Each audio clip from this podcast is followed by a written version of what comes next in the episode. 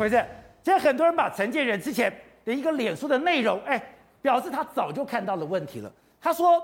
疫苗覆盖率扩大提升，快筛试剂充足，而且普及社区基层，快筛阳性必须接受抗病毒的药物治疗，都可以在黄金时间接受治疗，重症及死亡就可以大量减少，不用恐慌。也就是说，第一个我疫苗大量的覆盖，第二个我的快筛在社区哦，他特别讲在社区普及社区基层，然后呢，你的快筛阳性可以接受抗病毒，我有疫苗，我有快筛，我有这个，结果现在如果看起来。他什么都没有，没有有什么结果呢？这个数字，哎，今天有人看到这个数字有点恐怖，是我们的重症五十五加十一加七加四七十个，到目前为止七十个重症的，可是死亡的竟然有四十三个，就代表你重症的死亡率也太高了吧？这个其实就是陈建仁老师之前就说防疫三宝，只要准备好这三个，我们就可以迈向共存。对，这是他早期的发文嘛，其实就是疫苗、快筛加上药物。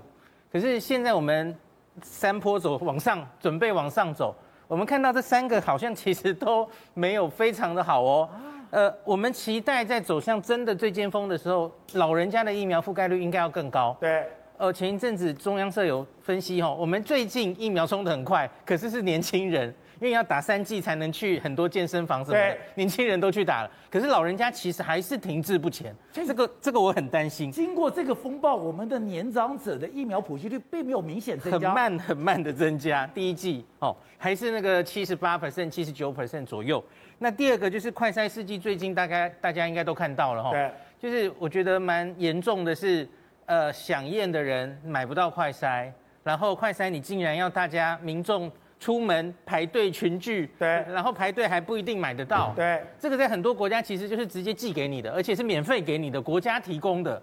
那这一点，我觉得，假如我们早就想到这一步了，我们准备往共存走的时候，你一定会想到，快筛是一个非常重要的，让你可以自以筛代隔，以筛代 PCR。这个在别的国家，Omicron 走过，他们都是这样走过来。我们周边国家没有一个国家缺快筛的啊。而且现在应该相对更不缺，因为大家已经都相对疫情在往下走。而且韩国的这个这个感染数快比台湾低了。那另外第三个就是药物，最近大家越来越注重药物。刚刚您说的这个，哎，我们现在重症跟死亡其实开始累积嘛，吼。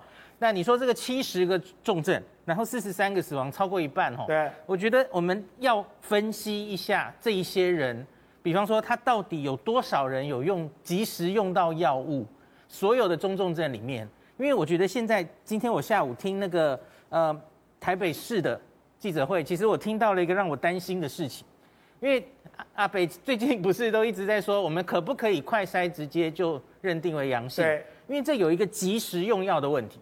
今天陈培哲老师也有一篇文章嘛，你要五天内及时给他。那可是问题是阿北今天就跟跟我们讲了一件台北市目前 PCR 有点塞车的问题。他说你今天做 PCR。对。明天傍晚大概只有三分之二的人结果会出来，然后有三分之一的人会到后天才出来。那现在这个 PCR 结果出来，他要回传法定传染病到中央，对，再回传地方卫生局，最后你确诊，确定确诊，这大概已经三四天以上，这已经过了用药黄金期了，很可能快要过了。那我们现在其实还是往上爬山坡。那其实，呃，柯文哲市长已经看到这个问题，我其实也一直很忧郁这个问题哈。那所以我觉得，真的解决的方式其实就是像现在中央不是已经三种人的身份可以快筛直接认定 PCR，我觉得下一步其实就是你就限缩条件嘛，有症状的人在快筛阳，其实那个几乎就没有胃阳性，就可以直接给药了。